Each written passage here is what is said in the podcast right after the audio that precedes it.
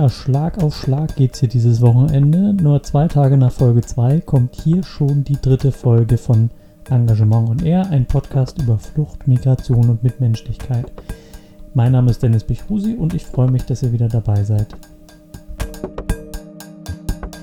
Hallo liebe Podcast-Menschen, heute bestreiten wir gemeinsam schon die dritte Folge unseres Podcasts in nur zwei Wochen. Für mich heißt das vor allem, dass so langsam ein bisschen Routine in die Sache kommt.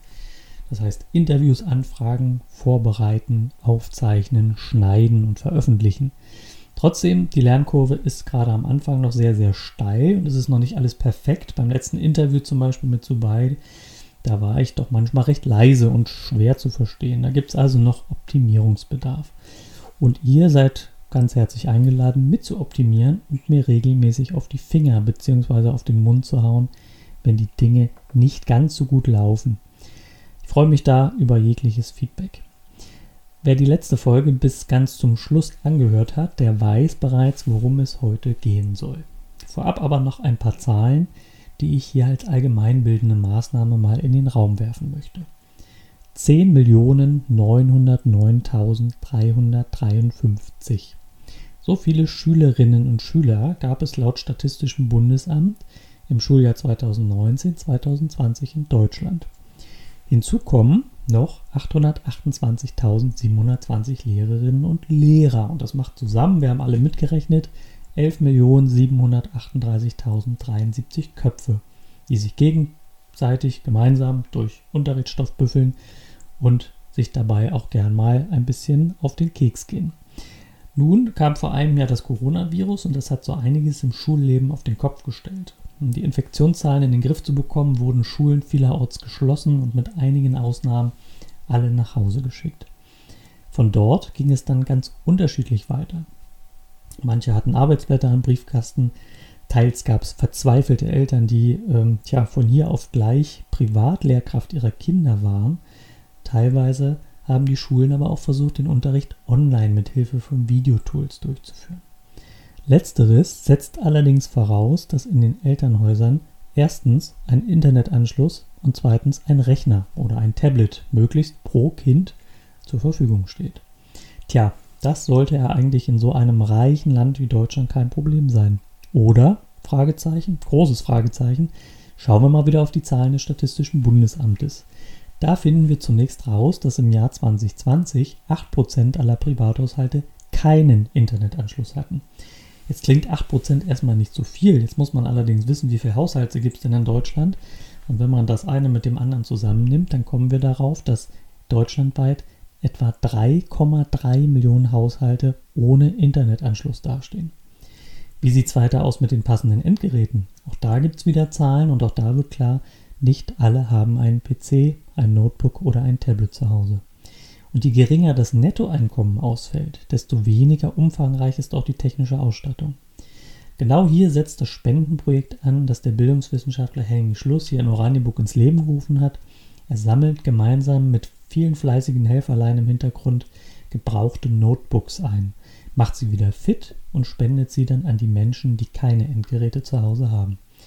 Über dieses Projekt habe ich mit ihm gesprochen. Zuvor hat er mir allerdings erklärt, warum in Deutschland die Bildungschancen so sehr wie in keinem anderen Industrieland von der Herkunft abhängen.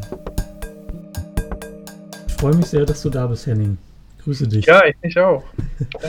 wir haben gerade schon ein bisschen geplaudert und ich habe dich gerade schon ein bisschen darauf eingestimmt, worüber wir jetzt sprechen wollen. Und ich dachte mir jetzt, bevor wir hier starten, sage ich vielleicht erstmal was zu dir. Ich habe ein bisschen, äh, ein bisschen herumgegoogelt und habe auch eine, eine Webseite gefunden. Da steht so ein langer, langer Lebenslauf und da habe ich mal geguckt, was du alles so gelernt hast. Mein lieber Scholli, das ist ja eine ganze Menge. Berufsausbildung zum Elektroniker, noch zu DDR-Zeiten. Dann hast du Theologie studiert und dann hast du noch ein Studium in Erziehungswissenschaften dran genau. oder Bildungswissenschaften, ich weiß nicht, wie das. Da hieß das, es noch Erziehungswissenschaften. Da hieß ja. es noch Erziehungswissenschaften. Heute heißt es Bildungswissenschaften. Heute heißt es Bildungswissenschaften. Heißt Bildungswissenschaften. So, und dann bist du mittlerweile da auch sehr fortgeschritten, im, was die akademischen Leistungen angeht, Professor. Doktor und unterrichtest in Wien, wenn ich das richtig gesehen genau. habe. Ja, das ist also dein, dein Arbeitgeber, nicht unbedingt in der Nähe von Oranienburg. Äh, wirklich. Das ist dann ein anspruchsvolles Pendeln, würde ich mal sagen, ja? Ja, es gibt aber eben seit Frühjahr letzten Jahres eine direkte Zugverbindung zwischen Oranienburg und Wien. Mhm. Im Nachtzug und das ist ähm, dann schon sehr komfortabel. Es gibt noch eine andere Nachtzugverbindung nach Wien. Also man kann ja über die Nachtzüge viel klagen und ich habe ja so einen kleinen Blog laufen, Henning fährt Bahn, wo ich so die Erlebnisse mit meinem Bahnfahren immer schildere. Aber äh, da kann ich eigentlich nicht meckern über die Nachtzugverbindungen zwischen Berlin und Wien. Okay, dann haben wir gleich nochmal einen kleinen Lesetipp eingebaut. Henning fährt Bahn. Das äh, werde ich mir mal zu Gemüte führen. So, jetzt wollen wir aber heute über ein ganz anderes Thema sprechen, nämlich das Thema Bildung. Und da bist du natürlich als Bildungswissenschaftler hier heute gefragt und auch der richtige Ansprechpartner. Ähm, aber nicht nur das, wir wollen auch auf ähm, ein Projekt eingehen, das du ähm, ins Leben gerufen hast. Da gehen wir dann am Ende des Gesprächs nochmal drauf ein. Jetzt will ich einfach mal starten ähm, mit einem Zitat. Das habe ich hier auf der Seite des Kreisjugendsrings in Oberhavel äh, gefunden. Da steht geschrieben, die PISA-Studien, die wir, glaube ich, alle kennen, ähm, zeigen seit Jahren ein deutliches Problem. Die Bildungschancen hängen in Deutschland immer noch stärker vom Elternhaus, das heißt Status, Bildung und Herkunft der Eltern ab, als in den, als in den meisten anderen Industriestaaten. Jetzt habe ich mich so gefragt, also die Aussage an sich ist erstmal keine Überraschung. Ich glaube, das, das ähm, kennt man auch, diese PISA-Berichte, dass wir auch in Deutschland nicht unbedingt gut weggekommen sind. Aber ich frage mich trotzdem, wie kann denn das sein, dass in so einem reichen Land wie Deutschland, dass da solche Zustände herrschen? Ja, eigentlich interessant, Dennis, dass du sagst, es ist keine Überraschung, weil das bedeutet ja, dass wir uns eigentlich schon ein bisschen daran gewöhnt haben. Als der erste PISA-Bericht erschien, 2001, und der hieß dann PISA 2000, weil die Erhebung 2000 war, da hat man noch von einem sogenannten PISA-Schock geredet. Die Älteren unter uns erinnern sich vielleicht, den, den PISA-Schock. Und der PISA-Schock bestand genau darin, dass man das eben nicht erwartet hatte, sondern dass man erwartet hatte, dass im Land der Dichter und Denker natürlich äh, die, die, die Bildungschancen äh, ganz besonders gut sind und alle ganz besonders gut abschneiden und dass wir eigentlich in der Spitzengruppe mitspielen, weil auch ähm, seit Humboldt quasi alle Bildungsreformen weltweit sich an dem deutschen System orientieren würden. So war sozusagen die, die Fantasie. Und ähm, diese PISA-Untersuchung hat äh, ja die, die deutsche Öffentlichkeit ziemlich auf den Boden der Tatsachen zurückgeschleudert. Das war, das war den Menschen so nicht klar. Und das, der Stock, Schock bestand ja aus verschiedenen Teilen. Der eine Teil war, dass wir, also was die Leistungen der 15-Jährigen angeht, insgesamt nur so im Mittelfeld sind. Nicht in der Spitzengruppe, nicht in der allerletzten Gruppe, aber eben auch wirklich nicht besonders gut abschneiden, sondern so im, im Mittelfeld mitspielen. Ähm, und das, was du jetzt zitierst, war eben auch ein Ergebnis genau dieses, äh, äh dieser PISA-Untersuchung, dieser internationalen vergleichenden Untersuchung aller OECD-Länder und noch ein paar Länder darüber hinaus, dass die Abhängigkeit von sozialer Herkunft und Bildungschancen oder Bildungskompetenzniveaus, ähm, müssten wir eigentlich sagen, von Schülerinnen und Schülern, also von 15-Jährigen, am Ende der Pflichtschulzeit, deshalb nimmt man 15-Jährige, weil das überall so etwa das Ende der Pflichtschulzeit ist, in den deutschsprachigen Ländern außergewöhnlich hoch ist. Höher als in anderen Ländern, als in vielen anderen Ländern.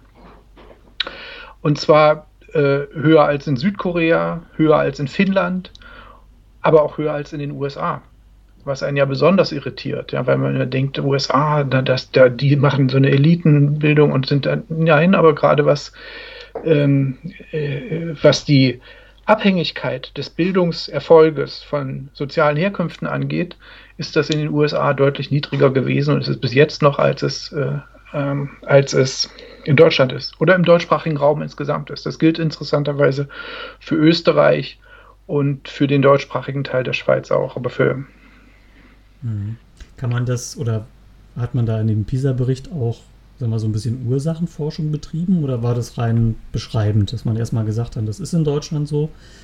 Ähm, aber woran liegt das? Also warum, was, ja, machen wir, was machen wir jetzt falsch, was andere Länder vielleicht richtiger machen oder richtig machen? Ja, interessanter Punkt, Dennis. Ich mache mal kurz die Tür zu, dann ja. hört man nicht so viel Hintergeräusch. Ja. Also die empirische Forschung die misst erstmal nur. Ja, die, die sagt dir nur, was ist. Und dann kommt der nächste Schritt. Du interpretierst deine Messergebnisse. Wie kommt denn das jetzt eigentlich? Und das, das ist ein außergewöhnlich spannender Schritt gewesen, wenn man mal zurückblickt, ähm, weil Länder wie Südkorea, hatte ich schon erwähnt, immer besonders gut abschnitten, will man sich am südkoreanischen Bildungssystem orientieren. Länder wie Japan schnitten auch nicht schlecht ab. Ähm, nun, äh, wir, wir messen bei PISA, also diese PISA-Untersuchungen messen die Leistung von 15-Jährigen. Mhm. Und zwar von einem relativ kleinen Prozentteil, 5 Prozent eines Jahrganges des jeweiligen Landes. Ähm, und weil das ein ausgeklügeltes Messverfahren ist, traut man sich eben zu, Aussagen über das Niveau der 15-Jährigen dort zu machen.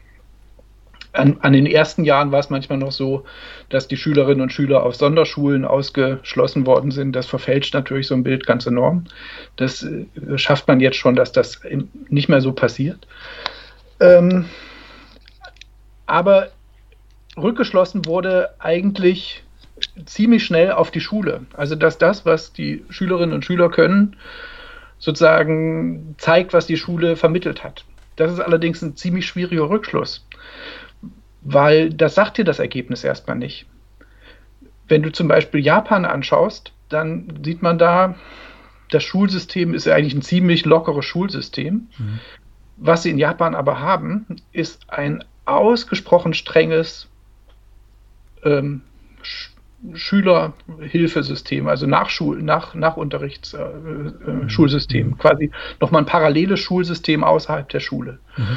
Und da, während, während die offizielle Schule in Japan relativ fortschrittlich, reformpädagogisch vielleicht orientiert ist, ist in diesem zweiten Schulsystem, was am Nachmittag stattfindet, ist das eine ganz alt herkömmliche, rigide wir würden vielleicht sagen, schwarze Pädagogik, Lernstrategie, Lernstrategie, Lehr-Lernstrategie.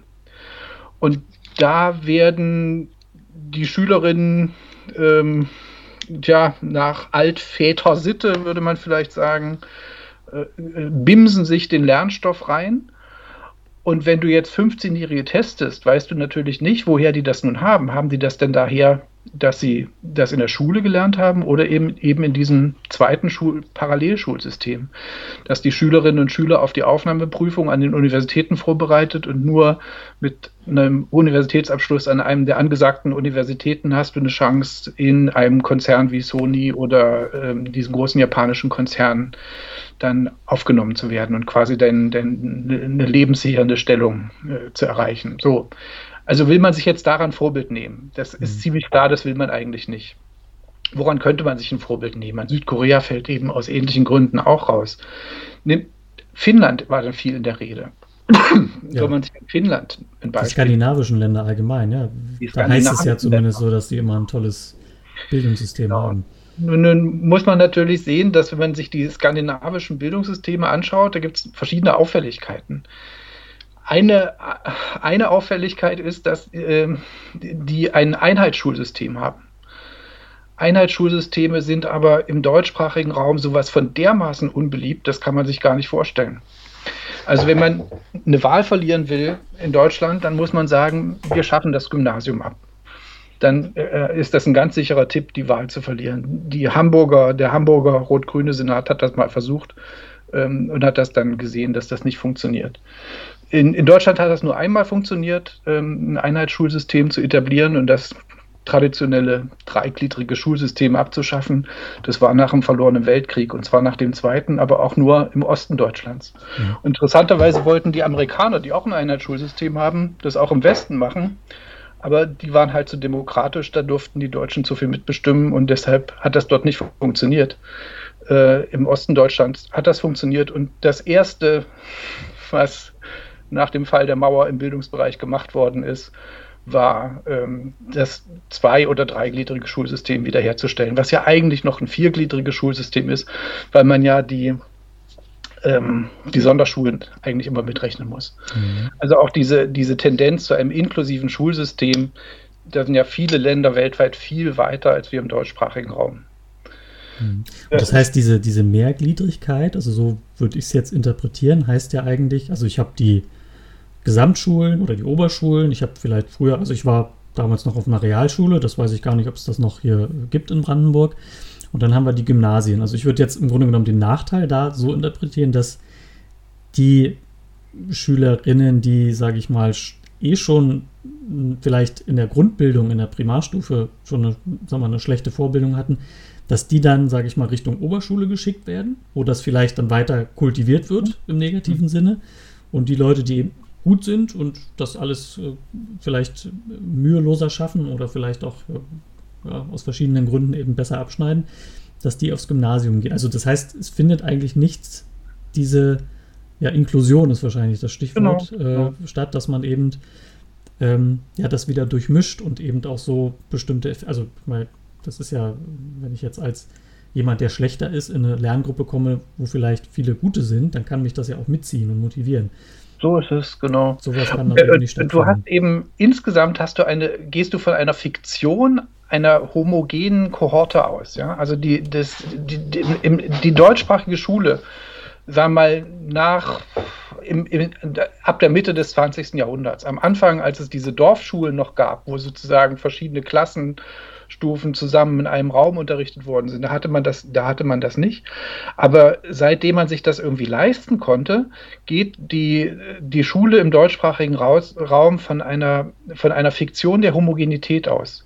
Du hast die Fiktion, du hättest eine homogene Gruppe vor dir und könntest sozusagen wie so eine Art Mittelwert bilden ähm, und die danach ausrichten. Und da musst du jetzt nur noch die Leistungsstarken von den Leistungsschwächeren oder früher hat man noch mal gesagt, die Begabten Begabteren von den weniger Begabteren trennen, ja. Wobei man eben gar nicht wahrnimmt, dass die eine vielleicht toll begabt in Mathematik ist und die andere aber super begabt in Fremdsprachen. Ähm, aber wie bildest du denn da jetzt einen Mittelwert raus, wenn du entscheiden musst, geht die nur zum Gymnasium oder geht die auf die Realzweig oder geht die auf die Hauptschule oder vielleicht in den Sonderschule, muss sie in die Sonderschule? Mhm. Also das macht ja eigentlich gar keinen Sinn. Ne? Das, das macht nur Sinn, wenn du sozusagen eine Fiktion hast, dass es irgendwie eine, eine, ein, ein, ein Homogenitätsideal gibt und die Kinder diesen irgendwie entsprechen müssten. Mhm. Und dann sind die Lehrerinnen natürlich trotzdem unzufrieden, weil selbst wenn, wir, wenn sie jetzt die sortiert haben, die Begabteren, ich sage das immer in Anführungsstrichen, ihr müsst die mitdenken, ja, die Begabteren von den weniger Begabteren äh, fein säuberlich sortiert haben, dann unterscheiden die sich ja trotzdem wieder. Man, mhm. ja, und du hast damit eigentlich auch nicht wirklich was gewonnen. Und diese Effekte, wie ähm, ich orientiere mich mal an den Leistungsstärkeren, die, die hast du natürlich am unter, unteren Ende der Leistungsskala nicht.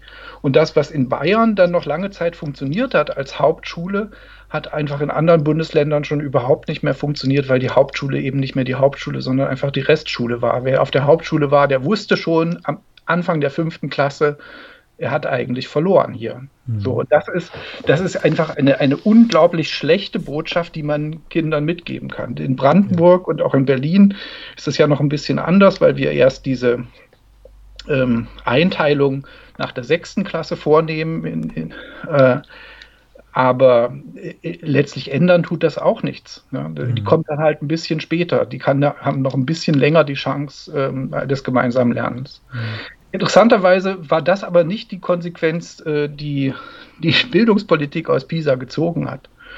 Also zu sagen, wir ändern mal dieses Schulsystem mhm. und schauen mehr auf, um das Wort Einheitsschule zu vermeiden, was ja durch die DDR ja noch einen besonders schlechten Klang hat, sagen wir mal Gemeinschaftsschule oder sowas, das, das kommt vielleicht noch sozusagen als zusätzlicher Zweig irgendwie hinzu oft aber indem man trotzdem nochmal innerhalb dieser Gemeinschaftsschule dann trotzdem im Gymnasialen und einen anderen Zweig trennt. Also selbst da ähm, ist dieses, dieser Gedanke nicht wirklich zu Ende gedacht. Mhm. Man hat das systematisch jedenfalls nicht gemacht, sondern man hat geschaut, woran liegt es denn dann?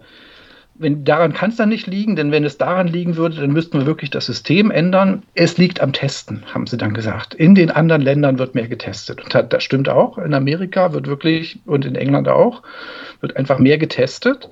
Und diese, diese Vergleichstests, Tests, die zum Beispiel in England eine, eine, lange Tradition haben und die dann auch veröffentlicht werden und zeigen, wie gut oder wie schlecht eine Schule ist, die hat man dann gedacht, die müssten wir jetzt hier auch einführen. Und wenn wir solche Tests machen, also nicht mal nur eben alle Jubeljahre mit PISA, sondern ständig und immerzu und jede Klassenstufe am besten und jede Schülerin und jeden Schüler in, in, in Amerika gab es dieses Programm, das heißt eigentlich No Child Left Behind, also lasst kein Kind zurück.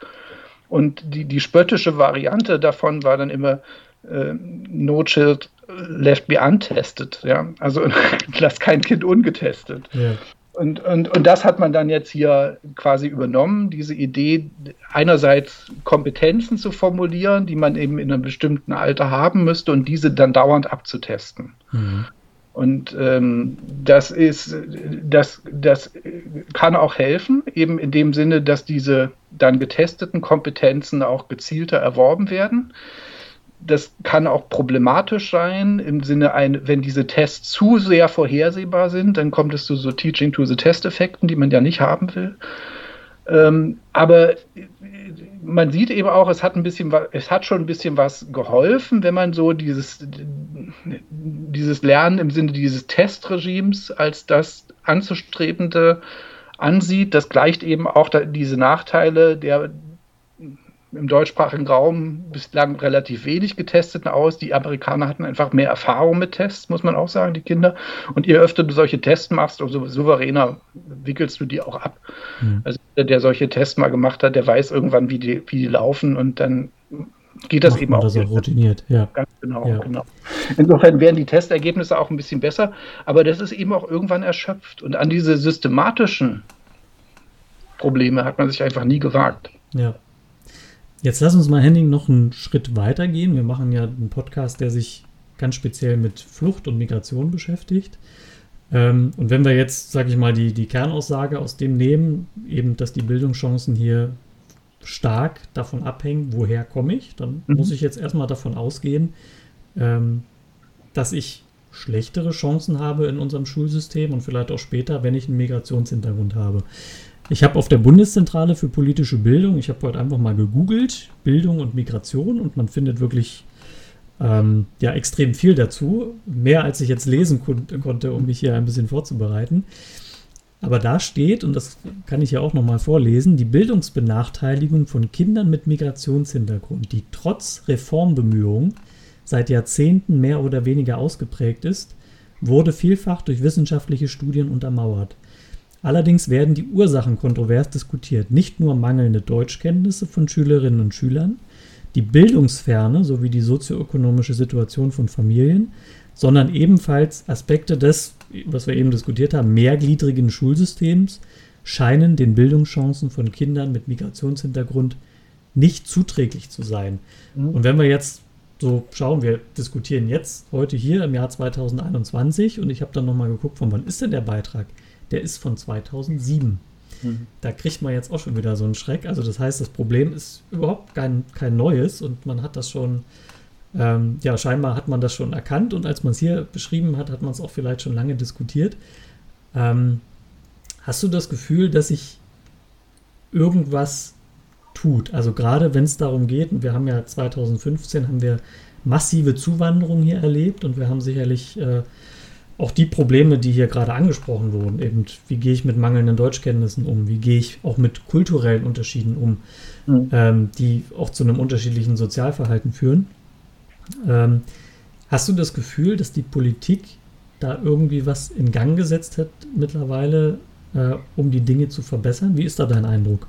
Ja, also die Politik setzt immer mal was in Gang. Ob das die Dinge verbessert, was die Politik in Gang setzt, da kann man echt sehr geteilter Meinung sein. Ich rede jetzt gar nicht nur von Deutschland, sondern auch von Österreich, wo es sogenannte Deutschlernklassen gibt, wo man also Kinder nochmal wieder absondert und nochmal wieder separiert und eben nicht mit den anderen lernen lässt, weil man wieder denkt und fantasiert, die hätten ein gemeinsames Problem. Äh, dass das nicht stimmt, haben wir eben schon bei den Mädchen was mit der großen Mathebegabung und vielleicht der Deutschschwäche und bei dem äh, Mädchen mit der Deutsch- oder, oder Fremdsprachenbegabung und der Mathe-Schwäche gesehen. Ähm, wenn man da einen Durchschnitt bildet, dann haben die beide irgendwie im Durchschnitt eine 3, aber das sagt einfach überhaupt nichts über deren Fähigkeiten aus. Mhm. Und so ist das ja beim, beim Deutschlernen auch. Also ähm, wir, die Lösungen, die da vielfach gefunden werden oder angepriesen werden, die äh, laufen immer nach dem Motto mehr desselben, ja. Und dass das aber gerade das Problem ist, ähm, sehen wir eben viel zu wenig. Das äh, lohnt einfach auch nochmal genauer in die Studien zu schauen. Deshalb stimmt auch nicht so ganz, was in dem Aufsatz steht, den du da zitiert hast. Der, das war 2007 auch noch Stand der Debatte damals. Inzwischen wissen wir eigentlich, oder wussten wir auch damals gen eigentlich genau, dass Migration überhaupt nicht das Problem ist. Ähm, sondern es geht um was anderes. Es geht, äh, also ich, man kann mit relativer Sicherheit sagen, dass die japanische Professorin, die einen Ruf an die Humboldt-Universität in Berlin bekommt, und ihr Mann, der Amerikaner aus New York ist und dort einer der führenden Architekten, mit ihren zwei Töchtern, die nach Berlin ziehen und ihr Kind dort an eine amerikanische oder internationale Schule geben, dass dieses Kind trotz des doppelten Migrationshintergrundes der Eltern wahrscheinlich oder die beiden Kinder nie irgendein Bildungsproblem haben werden, statistisch vorhergesagt. Ja. Mhm ist klar ein Migrationshintergrund eigentlich. Wenn wir jetzt sagen Migrationshintergrund, das ist ein Bildungsnachteil, dann müssten wir sagen, die schneiden doch jetzt wahrscheinlich ganz schlecht ab bei der nächsten PISA-Untersuchung. Es wird wahrscheinlich nicht so sein. Sie werden wahrscheinlich ziemlich gut abschneiden. Mhm. Und zwar aus mehreren Gründen. Also sie, sie bringen nämlich, erstens kommen sie aus einem bildungsnahen Elternhaus. Ähm, und wir, wir können sogar vorhersagen, also äh, dass wenn eine, eine Mutter Abitur hat, ja, dass die Wahrscheinlichkeit, dass das Kind Abitur macht, irgendwo bei 95 Prozent liegt.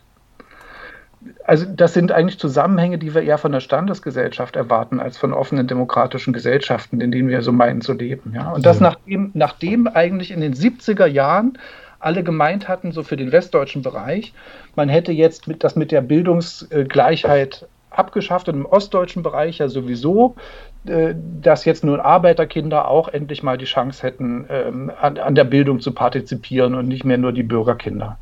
Dass das auch im Osten Deutschlands noch genauso funktioniert, ist eigentlich erschreckend. Ja? Und der Migrationshintergrund ist, ist es eben alleine auch nicht, sondern es, es sind die äh, ganz, einen ganz entscheidenden Anteil, Anteil hat die, die Bildungsnähe der Eltern. Ist übrigens auch nicht mal interessanterweise nicht mal nur das ähm, materielle Vermögen. Ähm, die, die statistischen Untersuchungen zeigen, also sowas wie PISA, die erheben ja auch immer Hintergrunddaten mit. Und da war über Jahre hinweg die, die beste Frage, die Bildungserfolg prognostizieren konnte, war eine, wie viele Bücher habt ihr zu Hause? Wie viele Meter Bücher steht bei euch zu Hause?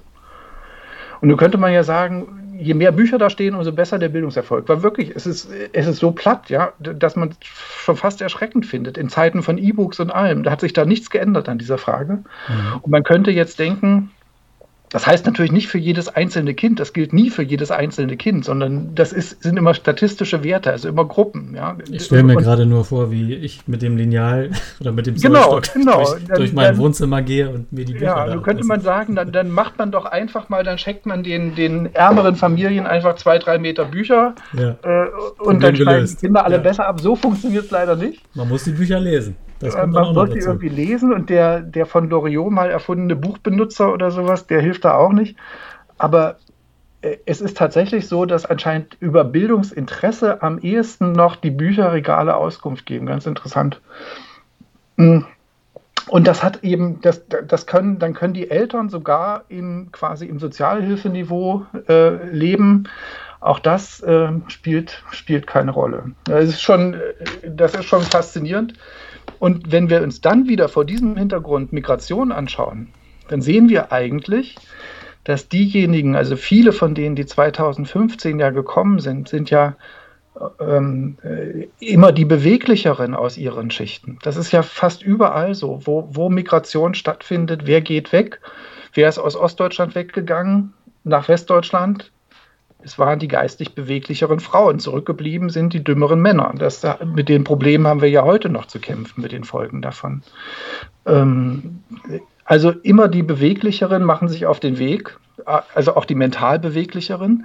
Insofern sind eigentlich für die Leute, die mit Migrationshintergrund haben die eigentlich gar, sind die wahrscheinlich eher, haben die gar keine so schlechten Bildungshintergründe. Mhm. Das Problem ist nur, das wird fast alles nicht anerkannt. Also deren Wissen wird hier nicht wertgeschätzt, weil es nicht, weil es nicht zertifiziert ist. Also oder weil diese Zertifikate, die sie erworben haben, nichts gelten. Mhm. Und das heißt, ich habe eine, eine, Ausbildung gemacht oder ein Studium gemacht in Iran, in, in, in, Somalia, Äthiopien, wo auch immer. Genau. Und muss hier erstmal zusehen, dass das, was ich gelernt habe, irgendwie ja. jemand akzeptiert, zertifiziert. Genau. Genau. Ähm, das gilt natürlich überhaupt gar nicht für alle, ne? aber ja. so diese, die, die, die Migration der ähm, 60er, 50er Jahre, die Arbeitsmigration, in, wo die, die Hilfsarbeiter ungelernten analphabetischen Hilfsarbeiter aus Anatolien in, in, in, in die Autowerke im Ruhrpott wanderten. Ja, die, ähm, das ist jetzt eigentlich eine ganz andere Migrationsgeschichte. Die ist viel vielfältiger, die Migration, die wir, die wir jetzt erlebt haben. Na klar, gibt es da immer noch Leute dabei, die nie das Glück hatten, eine Schule besucht zu haben.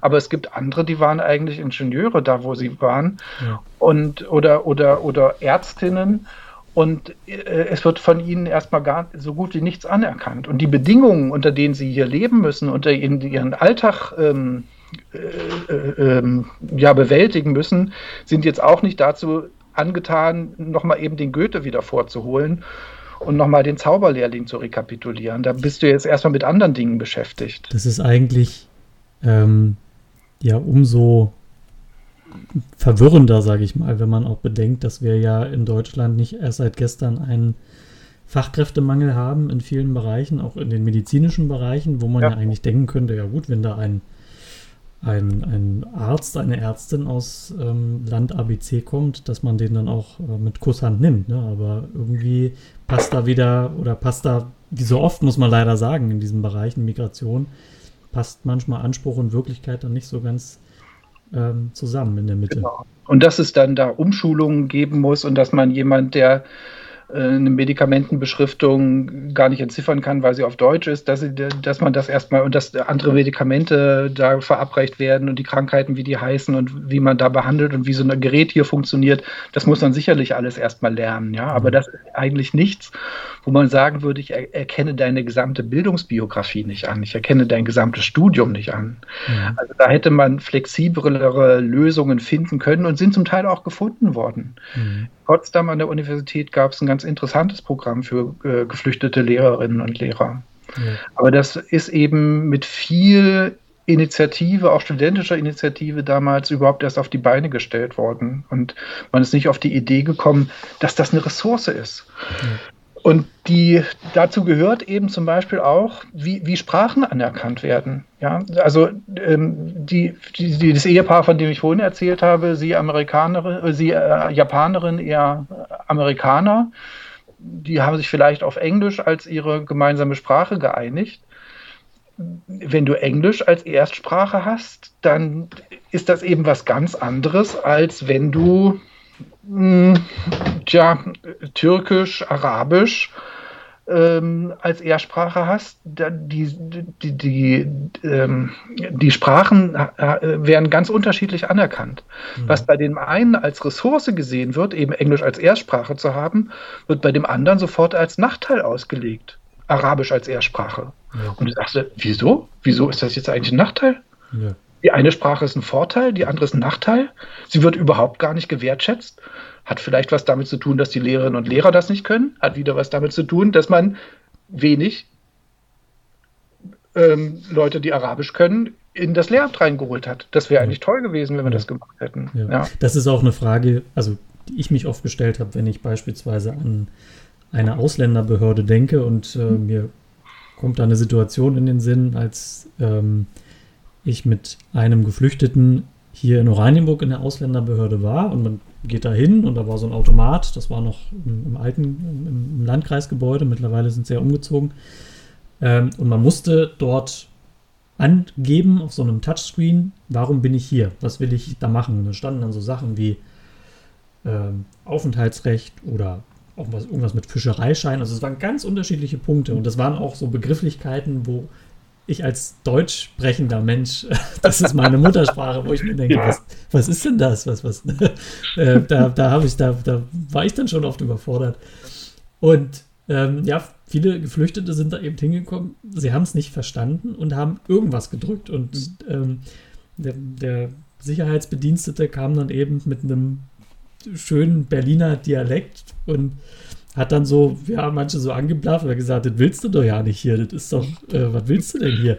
Und ich habe mich dann, ich habe dann ihn angesprochen, naja, bloß ähm, vielleicht wäre es ja sinnvoll, auch diese Technik auch ein bisschen mehrsprachig zu gestalten. Und ähm, ich meine, man, wenn man das jetzt weiterdenkt, auch auf die Menschen, die in der Ausländerbehörde arbeiten, natürlich kann ich nicht verlangen, dass jeder da irgendwie zehn Sprachen fließend spricht, aber ähm, ich glaube schon, dass es wichtig ist, über das Englische hinaus auch, sage ich mal, andere Sprachen, die Arabisch ist ja eine Sprache, die in, ich weiß nicht, wie viele hundert Millionen Menschen Arabisch sprechen. Das ja. ist ja keine Nische.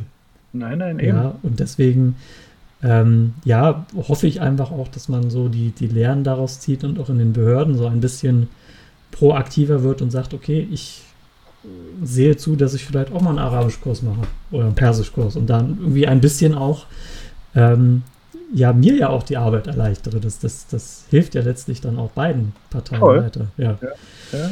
Also das ist, ähm, habe ich mich schon oft gefragt, warum wir da nicht eigentlich schon viel weiter sind. Aber es ist natürlich auch, ich meine, die Behörden sind auch, glaube ich, vielfach überlastet und dann nebenbei noch natürlich eine Sprache da zu lernen, das äh, ist vielleicht auch ja, vielleicht ist es auch erstmal sehr viel verlangt. Also ich glaube, es ist in jedem Fall ist es eine Herausforderung, die, die, ähm, die da noch anliegt. Jetzt ist mir noch ein anderer Gedanke gekommen, äh, Henning, vielleicht können wir da noch mal kurz zu sprechen. Ja, ich, will nur vielleicht nur, nur ja. ein, weil, weil ich finde es wichtig, den Punkt, den du da gesagt hast. Also, weil wir uns ja so viel einbilden auf unsere Humboldtsche Bildungstradition, ja.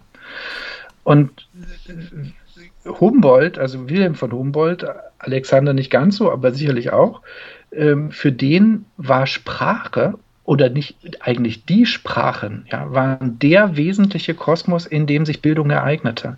Sprache ist quasi für, die, für Humboldt ganz eigene, eine ganz eigene Dimension, die, die fast, ähm, in der man Welt immer noch mal ganz anders wahrnimmt. Und das, jeder, der ähm, mehrere Sprachen vielleicht auch nur rudimentär auch beherrscht, merkt, dass wenn man in einer anderen Sprache versucht, was auszudrücken, sich die Dinge auch anders darstellen oder sie sind eigentlich sogar anders. Die Sprache ist mehr als nur ähm, ähm, ein, ein, ein, ein Abbild, in dem ich etwas abbilde, was so ist, sondern ich nehme die Welt in verschiedenen Sprachen auf verschiedene Weise dar. Eine Sprache, die eher über Verben strukturiert ist, ist viel beweglicher und viel lebendiger als eine Sprache, die über Substantive konstruiert ist. Eine Sprache, die viele Adjektive verwendet. Da beschreibe ich ganz anders als eine Sprache, die wenig Adjektive kennt. Oder eine Sprache, die äh, ähm, äh, als Schriftsprache mit, mit, mit einem Alphabet, mit Vokalen und Konsonanten konstruiert ist. Da habe ich ganz andere Herausforderungen als in der Schriftsprache, die nur über, über Konsonanten verfügt und Vokale, ja, die man irgendwie da so nach Erfahrung ergänzt und in der plötzlich Zeichen wie unsere Teekässchen noch viel, viel mehr bedeuten können als, ähm, äh, als das sozusagen unsere eher eindeutige Sprache nahelegt. Ja? Und das ist die, diesen Reichtum mal zu erfahren, was Sprache eigentlich mit unserer Welt macht. Das war für Humboldt, also wenn wir uns auf Humboldt berufen wollen, wegen Bildung, wir reden ja über Bildung, dann, dann wäre Sprachenlernen eigentlich ganz zentral. Ja? Ja. Und dafür ist es fast egal, welche Sprache, weil äh, und Englisch ist da vielleicht sogar die schlechteste, weil die so nah am Deutschen dran ist in vielen, mit diesem Angelsächsischen. Aber also Humboldt hat zum Beispiel einen schönen Aufsatz über die Wasken geschrieben und über das Waskische. Der hat das Waskische, das äh, Baskische würden wir heute sagen, das, ja. das Baskische erforscht.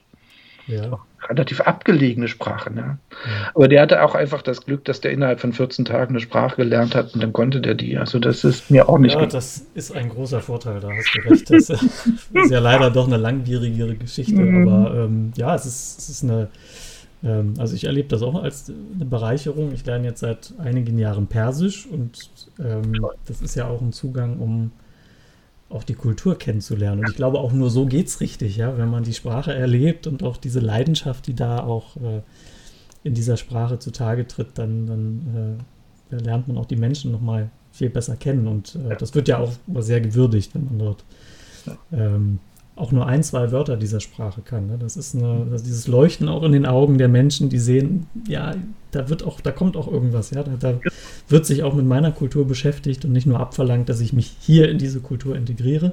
Genau. Ähm, das, ist, das ist tatsächlich eine, eine schöne Sache. Auch ein Symbol dafür mal wahrzunehmen, dass es da um eine Kultur geht, die Jahrtausende älter ist als unsere. Ja, ja richtig. Ich komme nochmal auf einen Punkt zurück, der mir in den Sinn gekommen ist, als ich eingestiegen bin vor ähm, ja, fünf, sechs Jahren ins, in, ins Ehrenamt und so ein bisschen ja, Geflüchtete unterstützt habe. Ich habe am Anfang sehr viele äh, ja, junge Männer aus Somalia kennengelernt und das war eine ganz ja, eingeschworene Truppe und auch ein sehr lustiger Haufen. Also es hat auch viel Spaß gemacht, mit denen da ein bisschen unterwegs zu sein. Aber ich habe bei ihnen festgestellt, ähm, dass die, die die Bildungshistorie, sage ich mal, extrem unterschiedlich war. Also wir mhm. hatten jemanden dabei, der hat einen Bachelor gehabt in Informatik, wo man erstmal denkt, oh, das hätte man jetzt Somalia, was man so weiß über Somalia, als, als ein Land, das ja eigentlich seit vielen, vielen Jahrzehnten Bürgerkrieg. nicht wirklich auf die Beine kommt und so als Failed State ja auch immer gebrandmarkt ist, ähm, dass das so ist. Und wir haben aber auch ganz im Gegenteil Menschen gehabt, die ähm, ja in, mit, mit 30 Jahren vielleicht, wenn es hochkommt, ein Schuljahr absolviert mhm. haben und das in einem Flüchtlingscamp der UNO, wo ja man auch ja nicht so richtig beurteilen kann, wie, ähm, wie gut ist das eigentlich oder was wurde da vermittelt. Äh, und äh, ich habe mich gefragt, wie kann dann ein, ein Bildungssystem diese, diese krassen Unterschiede abfangen? Also das beginnt ja schon mit dem Deutschlernen und geht dann eben noch viel weiter. Was, Gibt es da was aus der Wissenschaft, wo man sagt, ja, wenn das so ist, dass eben Menschen kommen mit sehr, sehr unterschiedlichen Bildungshintergründen, da muss ich irgendwie so oder so da rangehen? Mhm. Also ich glaube, die, die, die, die Krux in den deutschsprachigen Ländern ist nicht die Unterschiedlichkeit, sondern, wie ich vorhin schon gesagt habe, die Fiktion von Homogenität.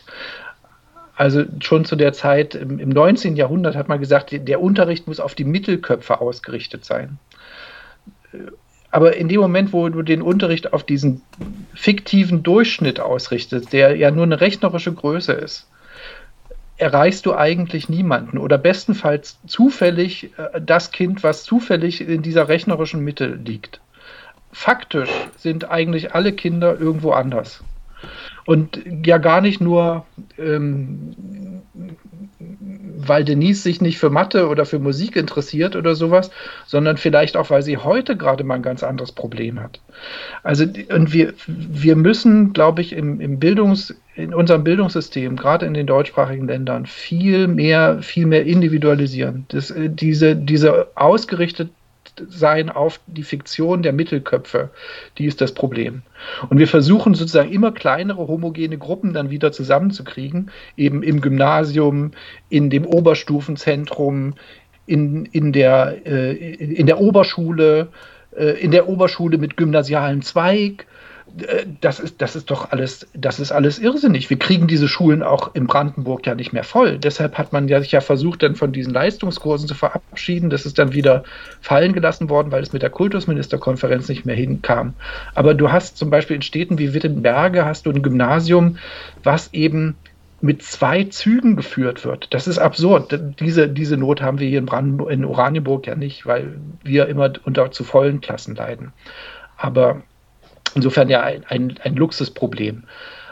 Aber statt dass man die Oberschule und das Gymnasium zusammenlegt und da vielleicht eine Gesamtschule draus macht, in die alle gehen und wo man dann Interessen viel, viel bessere Vertiefungskurse in verschiedenen Fächern haben könnte, auf keinen Fall. Also, dass man das Gymnasium aufgibt, das ist ja quasi wie die Selbstenthauptung einer Stadt. Mhm. Und solange wir so denken, ja, solange wir, solange wir dieser Fiktion anhängen, wir könnten homogene Gruppen bilden, äh, ver verfehlen wir immer die Mehrheit der Schülerinnen und Schüler. Das ist, ja. ist zwangsläufig so. Und ehrlich gesagt könnte ich mir nur vorstellen, dass mehr Heterogenität uns dann nur helfen könnte. Sie könnte uns helfen, diese Fiktion der Homogenität zu überwinden. Mhm.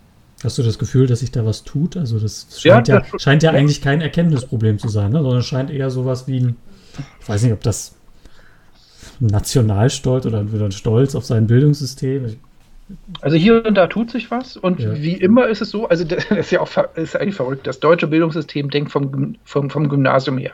Ja. Also das, das gesamte Bildungssystem denkt vom Gymnasium her und ist vom Gymnasium her aufgebaut. Jahrzehntelang gingen auch die meisten Ressourcen ans Gymnasium und die Gymnasiallehrerinnen und die hießen früher auch noch Professoren, in Österreich heißen sie bis heute noch Professoren, ähm, wurden auch am besten bezahlt. Mhm. Wenn man sich aber anschaut, wo passiert die Innovation, die passiert nicht am Gymnasium, sondern die passiert in den Grundschulen. Mhm. Und zwar auch eben genau deshalb, weil da noch alle zusammen sind. Da bist du einfach mit, da kannst du nicht sagen, ich, ich äh, beschränke mich mal jetzt hier nur auf die Wissensvermittlung und alles andere, das ganze soziale Plimbim, das interessiert mich nicht.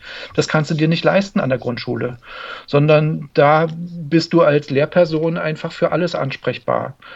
Ähm, und ja, da, da passiert schon was den, wie man den Schritt jetzt allerdings schafft von der, diese Erfahrung, die man in der Grundschule gewonnen hat, zum Beispiel mit der flexiblen Eingangsstufe, was ja auch schwierig ist für Lehrerinnen und Lehrer. Es ist ja nicht alles nur einfach und Pillepalle und schön. Das will ich gar nicht, will es nicht schönreden. Das sind schon auch Herausforderungen. Aber die Erfahrungen, die sie da gemacht haben, die sind echt wertvoll. Aber wie man die jetzt in die weiterführenden Schulen transportiert, ähm, das ist echt schwierig. Ja. Und das Problem sind immer die Übergänge. Das zeigen alle diese Studien, von denen wir vorhin auch geredet haben. Die Übergänge sind das Problem und die Übergänge sind eben im deutschsprachigen Bildungswesen sind nicht, wie Humboldt das mal gedacht hat, horizontal, also dass man, wenn man ein bestimmtes Alter erreicht hat oder eine bestimmte Kompetenzstufe erreicht hat, in die nächste übergeht, sondern sie sind vertikal, also senkrecht quasi. Ne? Und da, da passiert nach der Grundschule, wird aufgespalten in Brandenburg zum Glück nach sechs Jahren nur. Und dann gerätst du in Bildungszweige, die eigentlich kaum noch Übergänge dann dazwischen ermöglichen. Und wenn du einmal einem Bildungsgang zugeordnet bist, dann kommst du da nur sehr schwer wieder raus. Also es, na klar kannst du an der Abendschule noch Abitur machen, aber es kostet einfach immer mehr Kraft. Und das Problem ist jetzt, dass diejenigen, die es ohnehin schon schwer haben, weil sie von zu Hause nicht den, den Support, nicht die Unterstützung kriegen, ähm, die werden dann in Bildungsgänge eingeordnet, äh, die eben nicht zu den höchsten Bildungsabschlüssen führen. Und ja, auch mit Gründen, weil die Lehrerin sagt, ja, weißt du, der Kasimir, der hat zwar gute Noten, aber seine Eltern sprechen so schlecht Deutsch, die können ihm doch gar nicht helfen auf dem Gymnasium. Da gebe ich ihm jetzt mal lieber noch hier die drei, dann kriegt er keine Gymnasialempfehlung und dann hat es mal leichter im Leben. So, und das, das, das sind keine Einzelfälle, Dennis, sondern das ist eher die Regel. Und das wird aus Fürsorglichkeit gemacht, weil man sich sorgt um das Kind, dass es am Gymnasium verloren gehen könnte. Aber da musst du doch mal sagen, wie, wie kaputt ist ein System, was so denkt? Mhm. Ne, weil, weil der Kevin von zu Hause nicht die Unterstützung haben kann, deshalb kommt er lieber, kriegt er lieber gar nicht die gymnasiale Empfehlung. Mhm. Und so wird Bildungsungerechtigkeit vererbt. Nun will ich auch nicht sagen, dass nur Kinder glücklich werden, die ein Abitur haben. Das geht ja auch andersrum. Also äh, äh, das Professorenkind, was nun unbedingt Abitur machen muss, weil die Eltern das für alles andere für unter ihre Würde halten, das leidet ja genauso.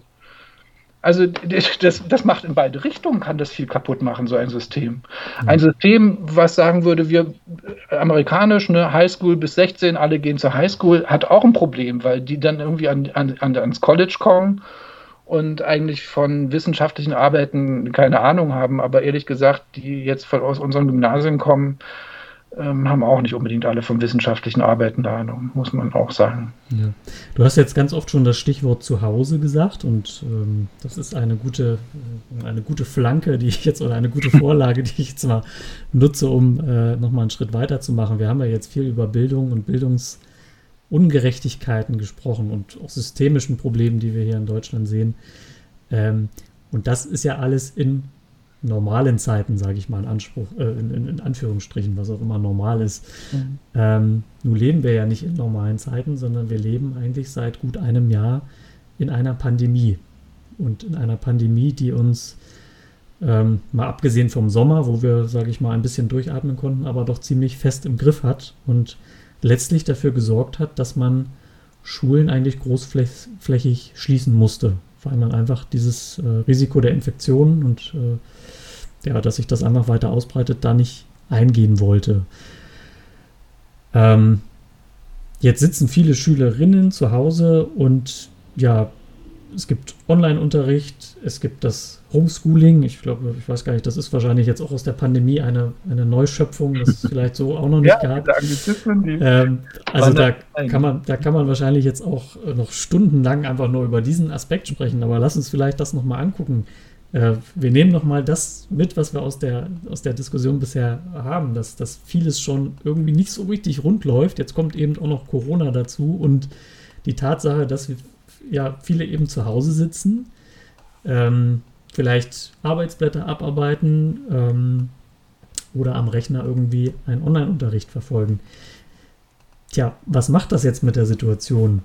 Hat das positive Effekte auf der einen oder anderen Seite oder ähm, bringt uns das eigentlich nur noch mehr in die Bredouille und bringt das vielleicht auch Menschen mit Migrationshintergrund und Geflüchtete, die vielleicht ja nicht irgendwo in ihrer Wohnung sitzen, sondern in einer Sammelunterkunft leben, mhm. wo sie mit vielen Menschen auf engem Raum sind, ähm, in verschiedene ja, Schwierigkeiten oder Probleme. Wie schätzt du das ein? Ja, ist es genauso. Es gibt ja schon Untersuchungen dazu, die genau das zeigen, ja, dass es die, die systematisch angelegten Bildungsungerechtigkeiten einfach noch verschärft unsere, die Situation, die wir jetzt haben. Aus einer Vielzahl von Gründen, die man eigentlich ziemlich schnell auch ähm, nachvollziehen kann. Ja, auf der einen Seite haben wir eben eine Schulpflicht und die Schule hat ja eigentlich die Aufgabe, diese ähm, Herkunftsuntergründe vielleicht sicherlich nicht auszugleichen. Also Bildungsgerechtigkeit oder sowas ist äh, herzustellen, ist sicherlich eine Fiktion. Aber wenigstens die Ungerechtigkeit doch ein bisschen zu begrenzen, das wäre doch schon ein, ein, ein, wünschenswertes Ziel. Und das macht Schule auch. Das kann, das, ähm, das zeigt Schule auch. Aber in dem Moment, wo die Schule geschlossen ist und wo Kinder nicht mehr in die Schule können, da haben jetzt die Kinder, die von zu Hause jede Menge Unterstützung haben, äh, die ein eigenes Kinderzimmer haben, die einen eigenen Computer haben, die Eltern haben, die die Hausaufgaben verstehen, die ihnen bei den Hausaufgaben helfen können oder ältere Geschwister, die das können, die sind jetzt natürlich klar im Vorteil gegenüber, natürlich, eben nicht natürlich, sondern gemacht, gegenüber den Kindern, ähm, die das alles nicht haben.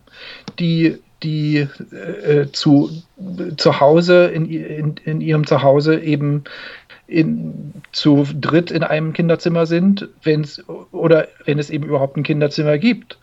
Das, das krasseste Beispiel, was mir mal eine Grundschullehrerin erzählt hatte, war, das hat mich auch wirklich nochmal tief zum Nachdenken gebracht, war, das war lange vor Corona, da sagte sie, ja, sie hatte eine, eine Schülerin, die immer ihre Hausaufgaben nicht so gut gemacht hat und die waren immer äh, hingeschludert und der hat immer gesagt, mach doch mal deine Hausaufgaben ordentlich. Und irgendwann waren die Hausaufgaben richtig schön geschrieben. Und dann sagt sie, wieso hast du denn jetzt auf einmal so schöne Hausaufgaben? Sagt sie, ja, wir haben eine Klobrille gekriegt. Sag, hä, wie, was hat denn das damit zu tun? Warum sind die Hausaufgaben schön geschrieben? Weil ihr eine Klobrille gekriegt habt. Und dann kam raus, der einzige ruhige Ort in der Wohnung den sie hatte, wo sie Hausaufgaben machen konnte, war die Toilette gewesen. Das stille aber Örtchen. Auf, ja, aber ja. auf der Toilette gab es keine Klobrille. Sie konnte sich ja also nicht hinsetzen. Und in dem Moment, wo es die Klobrille gab, konnte sie sich auf der Toilette hinsetzen und die Hausaufgabenqualität hat sich deutlich verbessert. Aber das ist, das ist nicht mal unseren Lehrerinnen und Lehrern im Normalfall im Horizont präsent, weil wir alle aus der Mittelschicht stammen. Da haben wir diese Probleme nicht. Ne? Wir, wir kennen die aus eigener Anschauung in der Regel nicht. Und Hausbesuche von Lehrerinnen und Lehrern gibt es eigentlich auch nicht mehr, wo wir mal das häusliche Umfeld sehen und wissen, wie das da ungefähr zu Hause aussieht. Wir haben also unsere Fiktion von der Mittelschichtfamilie, die wir sozusagen hineinprojizieren in die häuslichen Lernumwelten, die aber möglicherweise völlig anders aussehen. Und zwar so anders, dass wir uns das gar nicht vorstellen können, dass eine Klobrille einen Unterschied in der Qualität der Hausaufgaben macht. Mhm. Und jetzt stell dir das mal mit, mit, äh, mit Corona und, und, und, und äh, Home-Learning-Situationen vor und Homeschooling vor. Äh, dann weiß man, wie das weitergeht. Äh, ja. Wenn das eigentliche Lernen sonst in der Schule stattfindet, aber dann eben in der Schule nicht stattfinden kann. Jetzt denken wir mal, jetzt denken wir mal weiter in diese, ähm, in diese Lernumgebung oder Wohnumgebung rein. Und ich denke jetzt konkret an Geflüchtete, die in Sammelunterkünften oder Gemeinschaftsunterkünften leben. Wir haben hier in, in Lenitz, also ähm, im Vorort von Oranienburg, haben wir eine alte Kaserne, wo eben ja, Menschen zu zweit bis viert äh, eben auf einzelnen Zimmern leben. Es gibt in der Regel kein WLAN, also mhm. wir versuchen das natürlich zusammen mit den Willkommensinitiativen und mit dem Landkreis dann natürlich eine Verbesserung irgendwie ähm, hinzubekommen. Als einzelner Geflüchteter kann ich nicht mal eben sagen, ich lege mir hier mal eine DSL-Leitung und dann surfe ich da los. Das funktioniert dann nicht. Und dann, ähm, und da komme ich jetzt mal auf das Projekt, was du ins Leben gerufen bist, wenn ich WLAN habe, brauche ich ja auch noch ein Gerät, um vielleicht an einem Online-Unterricht in der Schule teilzunehmen, um an meinem Deutschkurs teilzunehmen. Und ähm, wir mussten ja alle irgendwie doch sehr erschrocken feststellen, dass es da doch eine, riese, eine riesige Bedarfslücke gibt. Und ähm, wir hatten vor, ich glaube, vor zwei Wochen da ein Gespräch mit dem Landkreis, wo du eine Zahl zitiert hattest, die der Kreis Jugendring in Oberhavel hier erhoben hat. Da haben wir noch gesprochen, dass mindestens 370 Endgeräte fehlen. 370 Endgeräte. Ich habe mir hier noch dazu geschrieben, allein davon 170 in Henningsdorf, in einem Ort. Mhm. Und du hast vorhin schon gesagt, in unserem Vorgespräch, ähm, diese 370, das stimmt gar nicht mehr. Wir sind schon bei, ich glaube, du sagtest 480. Genau so ist es, ja. So. Und das sind ja natürlich immer nur die Gemeldeten. Also die Dunkelziffer ist ja viel, viel höher. Das sind ja nur diejenigen, die sich trauen zu sagen, ja, wir haben da einen Bedarf. Und wir erfassen ja jetzt nicht, äh, das geht ja nicht nur, diese Endgeräte werden ja nicht nur an Geflüchtete Menschen äh, verteilt oder, äh, sondern da kommen alle Menschen, die sagen, wir brauchen, brauchen einen Laptop, die können sich bei uns melden. Ja. längst nicht alle tun das. Ja. Ich weiß nicht, als 2015 gab es eine ziemlich große Debatte über, über Geflüchtete und Smartphones. Ja, das, also die, die können ja alle gar nicht so arm sein, die haben doch alle Smartphones. Ich habe ähm, eine Masterarbeit betreuen dürfen zu dem Thema Geflüchtete und Smartphones, die ist super lesenswert. Das ist wirklich großartig. Aber da kann man sagen, es, es gibt ja auch Endgeräte äh, in den Gemeinschaftsunterkünften, die im Prinzip auch in der Lage wären, sozusagen am Online-Unterricht teilzunehmen, die Smartphones. Ja? Die Smartphones, die sozusagen die, die Kommunikation aufrechterhalten, auch dann, wenn wir je, wie jetzt im Lockdown man die Gemeinschaftsunterkünfte gar nicht mal besuchen darf, wenn es ein Besuchsverbot gibt und wir gar nicht reinkommen. Dann aber und das sehen wir eben auch nicht nur bei Geflüchteten, sondern in vielen anderen Familien auch. Oder äh, es ist eben ein Unterschied, ob du deine Hausaufgaben über ein Smartphone, möglicherweise mit gerissenem Display machst, ähm, oder über den eigenen Laptop. Das ist, das macht was aus. Ne? Das, ja. ist, das ist sicherlich, wir haben vorhin über diese ganzen Rahmenbedingungen gesprochen, wie viel, wie viel da eigentlich einen Einfluss hat. Aber das ist eben ein Einflussfaktor. Und an dem Einflussfaktor haben wir uns gedacht, können wir was drehen, weil es stehen einfach viele Laptops ungenutzt rum. Die funktionieren noch, aber die sind, ähm, die, die, laufen nicht mehr ganz so schnell. Mit dem, die haben das letzte Windows-Update nicht mehr mitgemacht und sind deshalb ausgemustert worden oder aus anderen Gründen, wie auch immer. Wir haben gedacht, diese Geräte denen ein zweites Leben zu schenken und den Kindern zu geben, die eben über keine Laptops verfügen, das wäre eigentlich ganz sinnvoll. Und ich bin einfach nur glücklich und erfreut, was für eine Riesenresonanz das gegeben hat. Ja, das ist so unglaublich. 200 Geräte, glaube ich, haben wir oder hast Moment. du schon eingesammelt? Das war so jetzt der Zwischenstand. Genau, genau. Also wir haben jetzt heute Tag jetzt äh, Viktor Markowski in, in, in Hohen Neuendorf und ich gemeinsam 190 Geräte ausgegeben ja, und morgen sind wir über 200. Ja.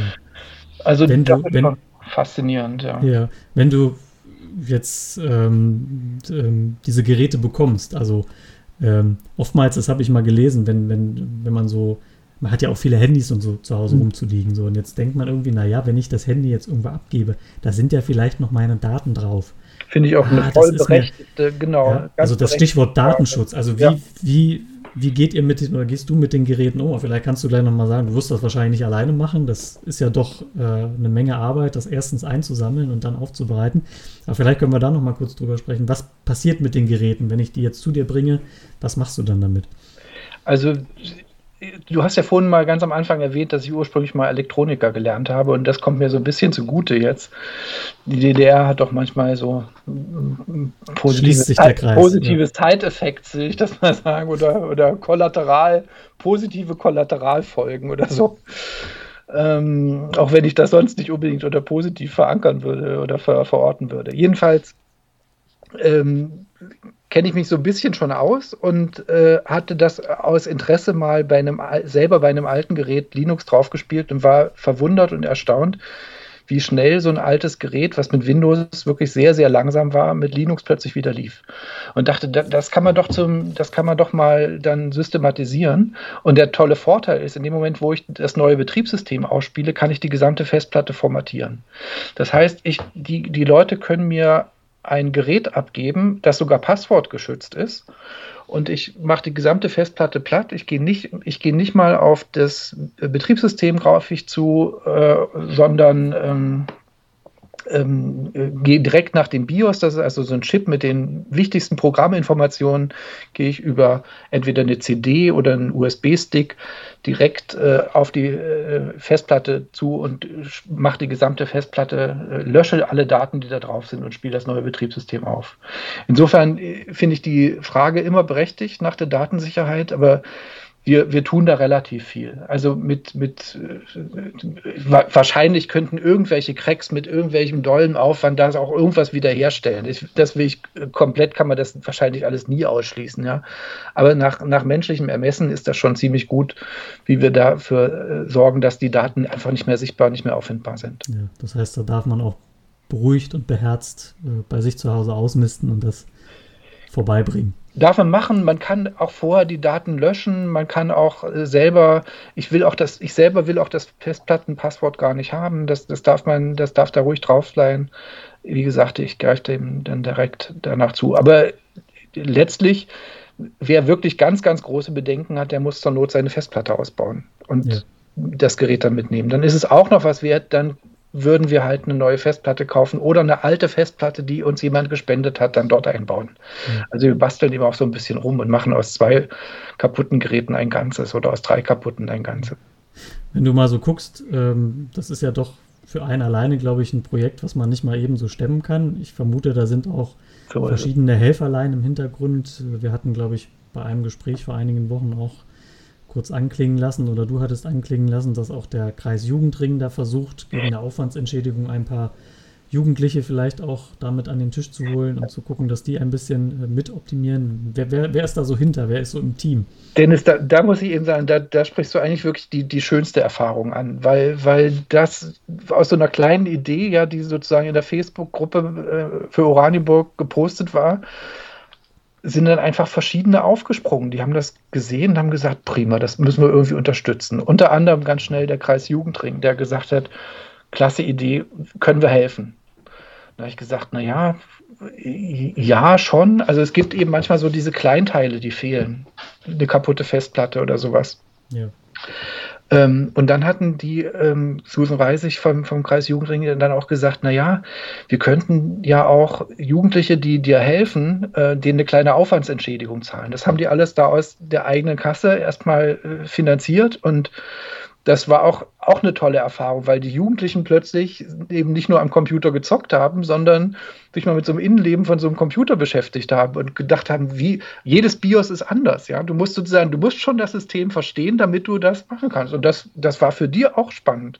Für mhm. mich war es auch spannend, denen das zu versuchen beizubringen. Und dann haben die sich das aber auch selber beigebracht. Also sie haben sich dann selber relativ schnell reingedacht. Aber gar nicht nur Jugendliche, sondern plötzlich kam ein, ein Rentner, der sagt, wisst ihr, ich arbeite seit 30 Jahren mit Linux, ich bin da, ich bin da wirklich ein Fuchs.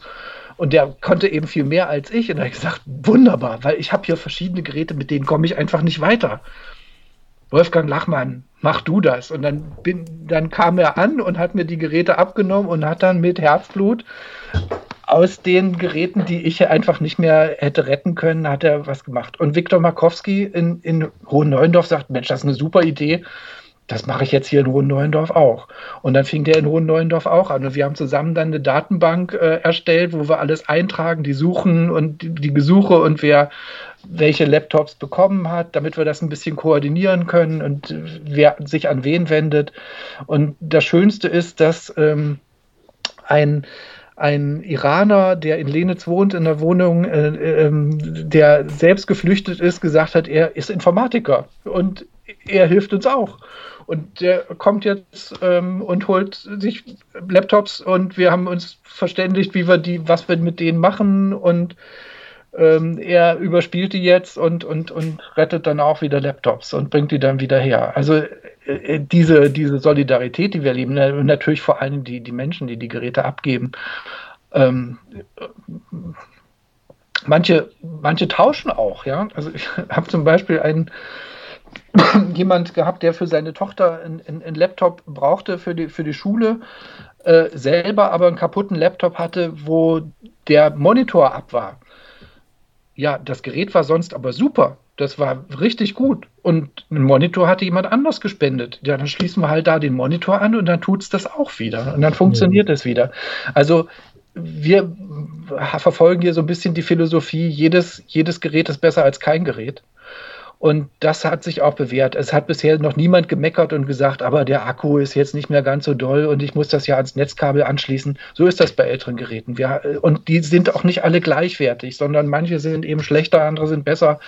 So ist das. Also wir, also wir können. Eine, eine Win-Win-Situation sozusagen. Wirklich, ohne Gleichen. Man kann zu Hause ausmisten einerseits und man macht vielen ja. anderen Menschen, ja. nicht nur Geflüchteten, wir sind ja jetzt über den Weg der Geflüchteten in Sammelunterkünften gekommen, sondern das geht ja auch Menschen zu, die äh, ohne jetzt einen Migrationshintergrund oder so zu haben, ja. die vielleicht einfach aufgrund der finanziellen Situation zu Hause sich so ein Gerät nicht leisten können. Ne? Das sind so ja doch auch ein günstiges Gerät, kostet einige hundert Euro. Und genau, die günstigen Geräte gibt es eben alle nicht. Die, ja. die, günstigen Geräte, der Markt für günstige Geräte ist völlig leergefegt. Ja. Und, und selbst, dazu, wenn, selbst wenn zu Hause eben ein Computer da ist und zwei schulpflichtige Kinder und die Eltern plötzlich auch im Homeoffice sind, äh, dann kommst du damit auch nicht zurecht, wenn die zwei Kinder gleichzeitig in der Schulcloud sein sollen und Anwesenheitspflicht auch noch besteht, möglicherweise, die kontrolliert wird, ja, dadurch, dass immer mal Screenshots gemacht werden.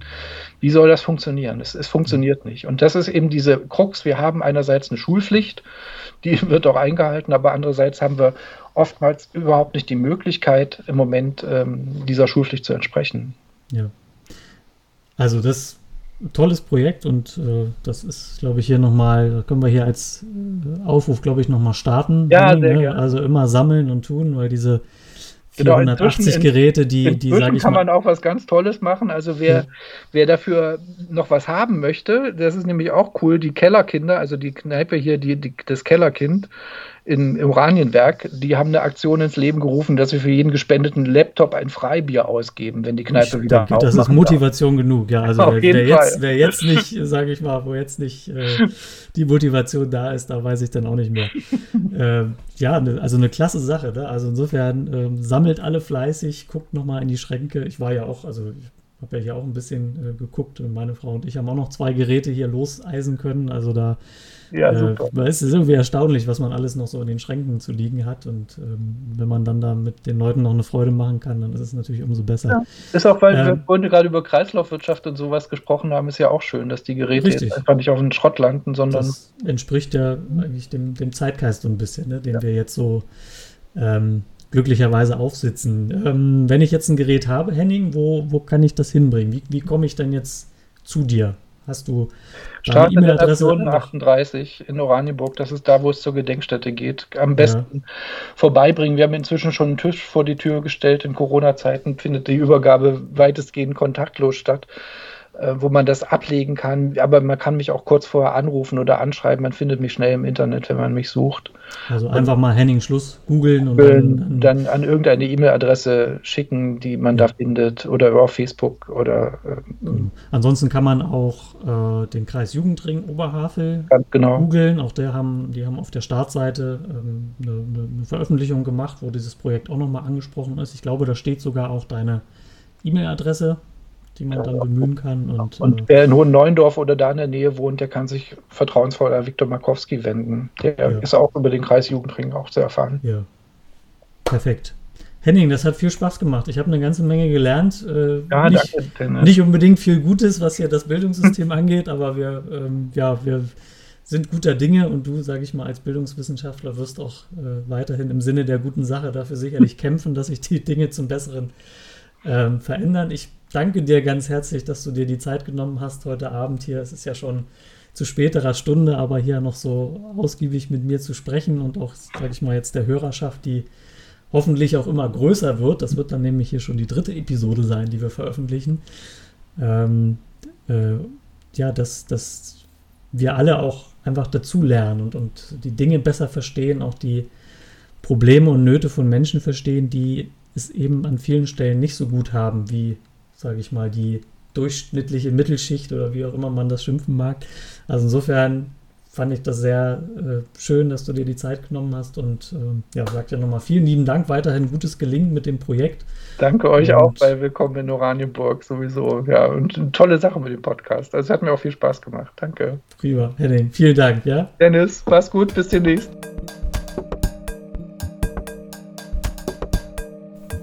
Ja, ein tolles Projekt, wie ich finde, und spätestens das Freibier im Kellerkind sollte jetzt bei vielen Menschen dazu geführt haben, dass ihr schon ganz verrückt nach alten Laptops und Computern und Tablets sucht. Und falls ihr dann etwas abgeben möchtet, dann meldet euch doch gern direkt bei Henning Schluss. Seine Mailadresse lese ich hier gern noch einmal vor. Das ist henning.schluss.gmail.com. Henning mit zwei N und Schluss mit zwei S. So, falls ihr kein altes Endgerät habt, die Aktion aber dennoch unterstützen möchtet, dann freut sich der Kreis Jugendring Oberhavel auch über Geldspenden. Denn manchmal brauchen die eingesammelten Geräte einfach nur kleinere Ersatzteile, eine Tastatur, einen WLAN-Adapter, eine Maus und so weiter, um einfach wieder auch zu funktionieren. Das Spendenkonto sowie weitere Kontaktdaten findet ihr da auf der Webseite des Kreis Jugendrings, die lautet www.kjr-ohv.de direkt auf der Startseite etwas nach unten scrollen. Unter Aktuelles werdet ihr dann schon fündig. So, damit sind wir auch schon wieder fast am Ende angelangt. Ein letztes Anliegen hat uns noch vom Deutschen Roten Kreuz hier in Oranienburg erreicht. Ähm, hier sucht jemand einen Konversationspartner oder eine Konversationspartnerin, um sein schon sehr gutes Deutsch weiter zu verbessern. Da die Person im pädagogischen Bereich tätig ist, wäre es auch schön, wenn der oder diejenige sich auch ein wenig mit Jugendsprache auskennt. Wenn du dich jetzt angesprochen fühlst, dann melde dich doch gern bei uns. Kontakt at willkommen-in-oranienburg.de ist die Mailadresse. Hier sowie auf Instagram und Facebook könnt ihr uns dann auch gerne wieder Feedback, Ideen und Anregungen zurufen. Damit endet Engagement und er für heute. Dennis Bechrosi ist mein Name und ich sage Tschüss, bis zum nächsten Mal.